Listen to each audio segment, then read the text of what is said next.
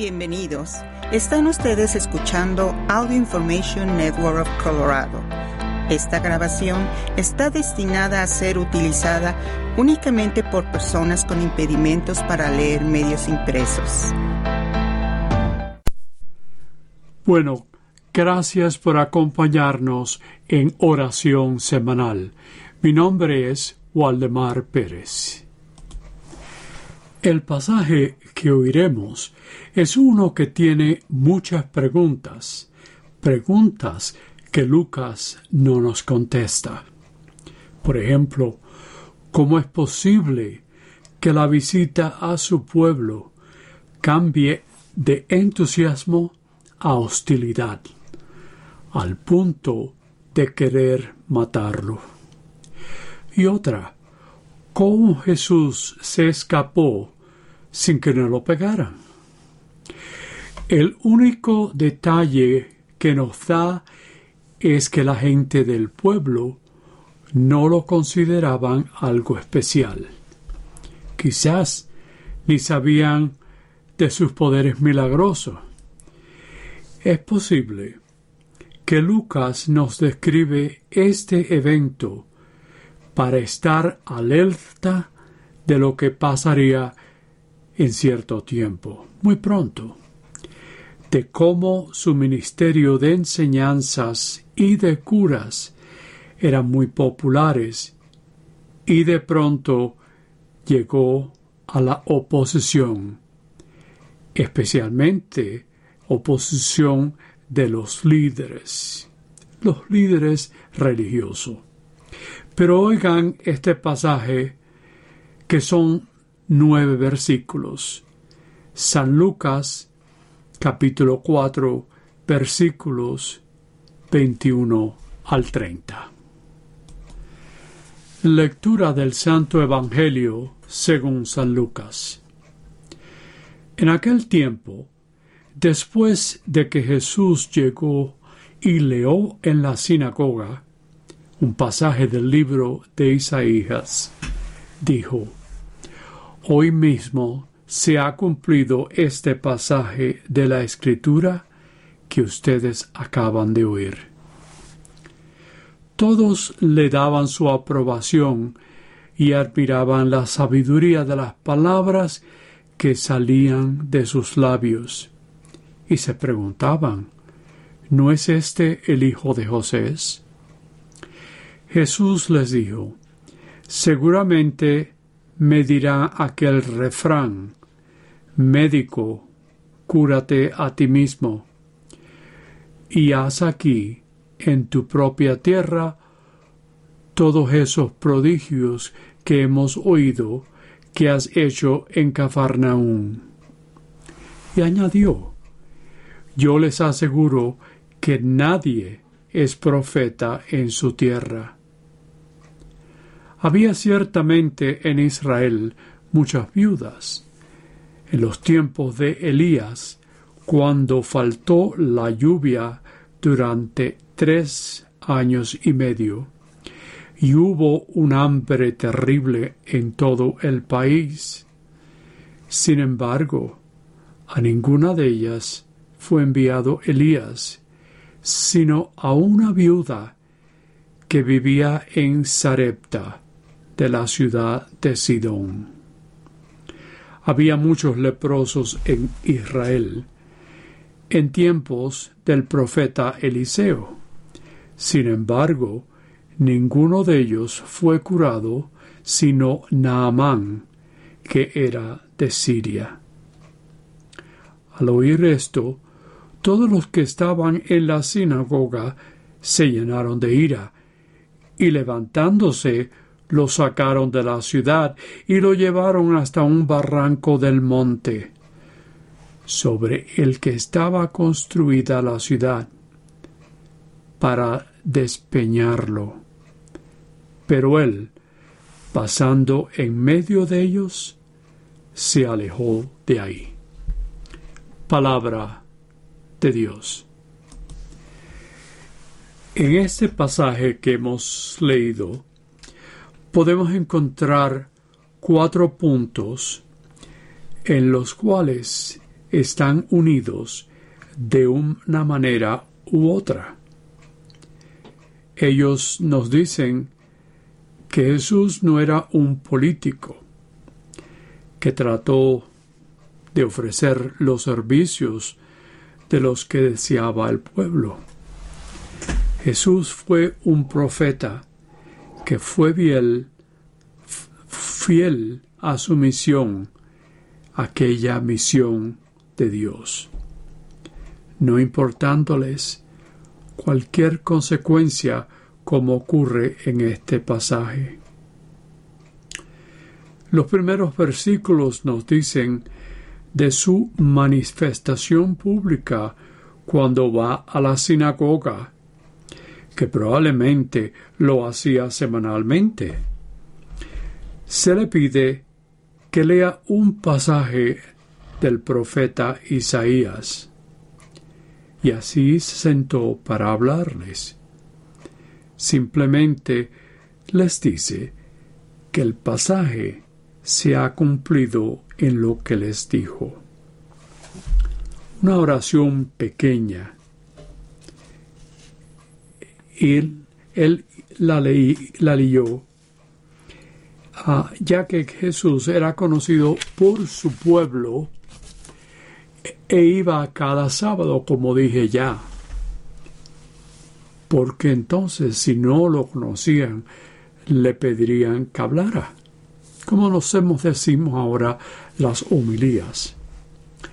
Jesús asumió su sinceridad, su fe las tradiciones del pueblo de Israel, dispuesto a hacerlas mejores y así poder anunciar su reinado y por supuesto la supremacía de Dios. Todos ellos dijeron de su sinceridad, posiblemente su elocuencia, algo que los desconcertó. Por eso se preguntaron de ese discurso. Inmediatamente cambiaron sus mentes cuando conocían que era el hijo de José. En realidad decir esto no era una buena opinión. ¿Cómo es posible que este hombre, a quien conocemos, pueda hablar de esta manera? Eso es lo que decían ellos. Algo que es posible que lo pensaban muchas veces, especialmente en este pasaje. La típica idea que sabemos y que a lo mejor hemos pasado, no podemos ser profetas en nuestra propia tierra.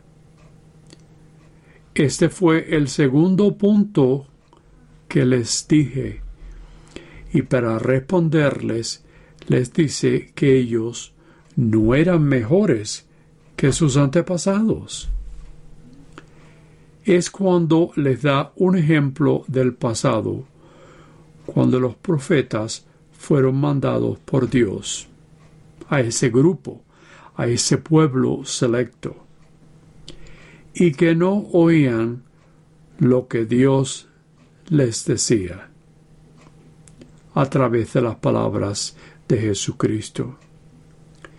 Y así procede con la nota de las muchas viudas en Israel. Ese otro punto. Es aquí cuando hubo una sequía inmensa. Y entonces menciona la viuda en el pueblo de Serepta. Ella se le dio un gran favor cuando Elías la ayudó a coser el pan. Perdón, no Elías, sino Eliseo. Pero las otras viudas no tuvieron ese gran favor. Jesús habla de Naamán, que era del pueblo de la ciudad, del pueblo de Siria, al norte de Israel. Él fue curado por Eliseo, ya que Naamán era leproso. Alguien que lo ayudó y lo sanó. Eliseo. Y que en Israel habían tantos leprosos que no fueron sanados. No podían hacerlos a todos. Que nosotros sepamos.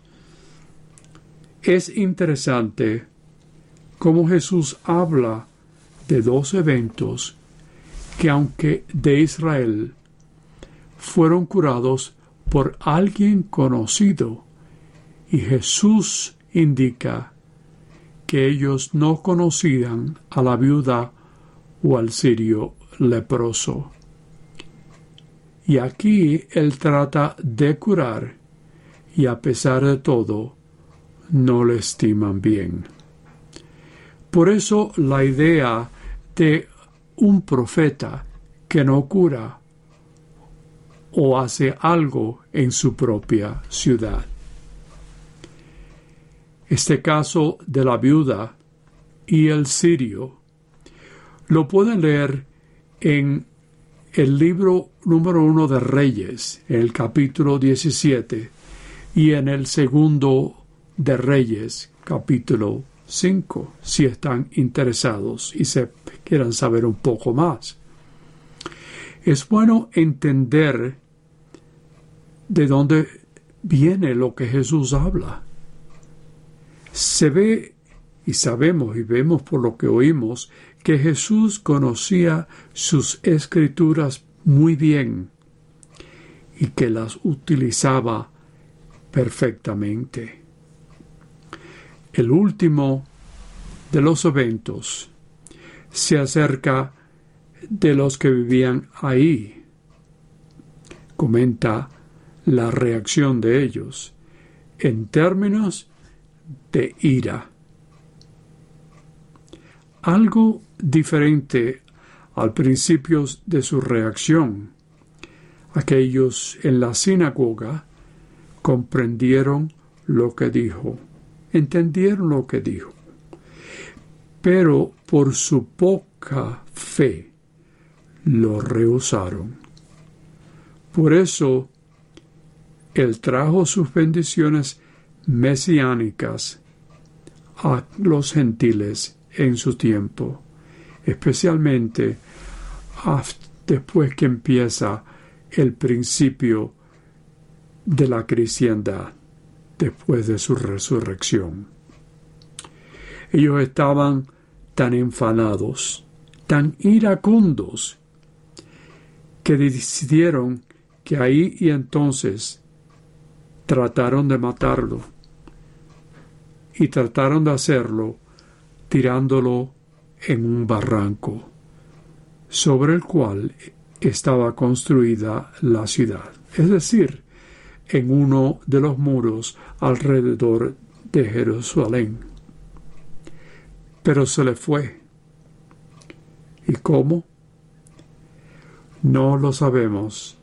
Y San Lucas no los dice. Pero Jesús desapareció. ¿No creen que esta reacción afligió a Jesús? Que trataran de hacer algo a una persona que vivía en el mismo lugar que ellos. Y es por eso imposible que fue lo que muchos de, ellos querían hacer de tratar de matarlo. Y en realidad es algo que sucedería en cierto tiempo.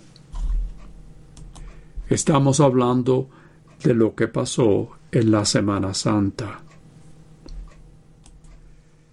el pasaje o versículo 11 del capítulo 1 de San Juan dice, a sus propia gente vino, pero los suyos no lo aceptaron. En realidad, aquellos, los que le gustaba mucho a Jesús, querían un líder político, considerando la política que estaba pasando en esos momentos en Israel, la política del imperio romano. Ellos esperaban que Jesús sería y tendría un poder político en Israel y, por supuesto, a la vez que en otras naciones. Pero sus intereses en cosas espirituales no les importaba un bledo.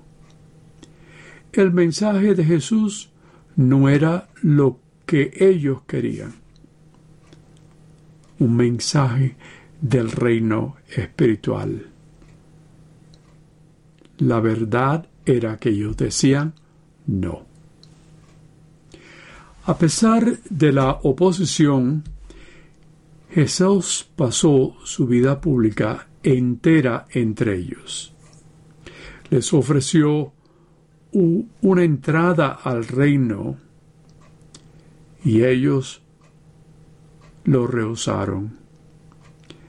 Sin embargo, por sus propios sacrificios, podemos decir que como cristianos, miembros del reino del cuerpo de Cristo en la tierra, somos herederos de ese reino eterno, ese reino en el cielo.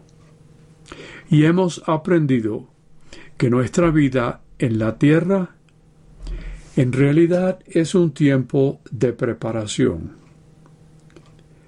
El periodo durante el cual podemos recibir la verdadera vida o hacerla, la verdadera vida, como miembros del reino no solamente terrenal, sino en su tiempo, miembros del reino eterno. Esa persona de Jesús, en un evento pequeño como el de este pasaje, era un mensaje de liberación y poner a prueba la verdadera profundidad de nuestra fe. La profundidad de ello, pero San Lucas está hablando de nosotros también. Y la prioridad de nuestra vida, la prioridad de nuestros ministerios. Debemos preguntar si realmente amamos a nuestro Señor Jesucristo o si lo ponemos a un lado. Si realmente decimos sí, sabemos que no perderemos nuestro lugar en ese reino celestial. Amén. Oremos ahora. Para nosotros, que aceptemos las voces que son inspiradas por el Espíritu Santo, aun cuando nos desafíen o nos critiquen. Roguemos al Señor. Para los líderes del mundo que respondan con amor a las necesidades de sus pueblos y las necesidades de los pueblos vecinos. Roguemos al Señor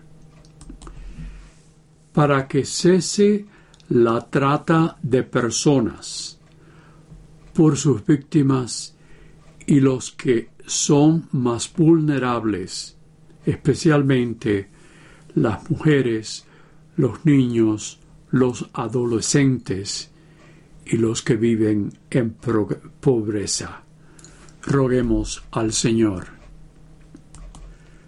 Para todos nosotros que comenzamos un nuevo año. Que tengamos coraje y confidencia en nuestro Señor.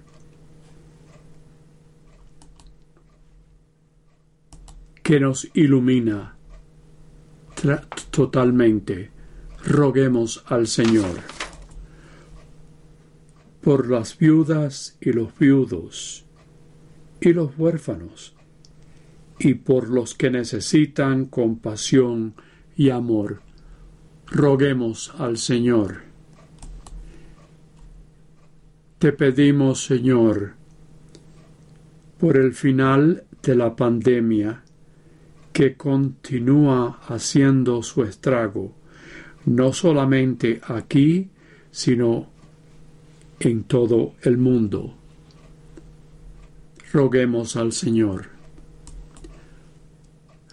por los enfermos y los que sufren, y los que recordamos en nuestras oraciones calladas, para que reconozcan el poder sanador de nuestro Señor. Roguemos al Señor. Recordemos a los que han fallecido, los conocidos y los que no son conocidos, y en especial las millones de personas que han muerto por la pandemia que nos ha aparecido desde hace dos años.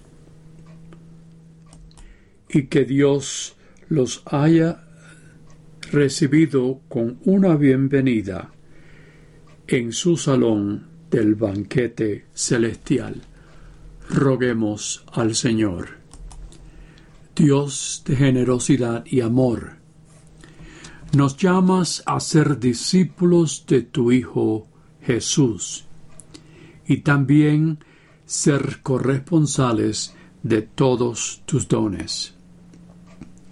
Abre nuestras mentes y corazones al ser más conscientes y agradecidos de tus incontables bendiciones.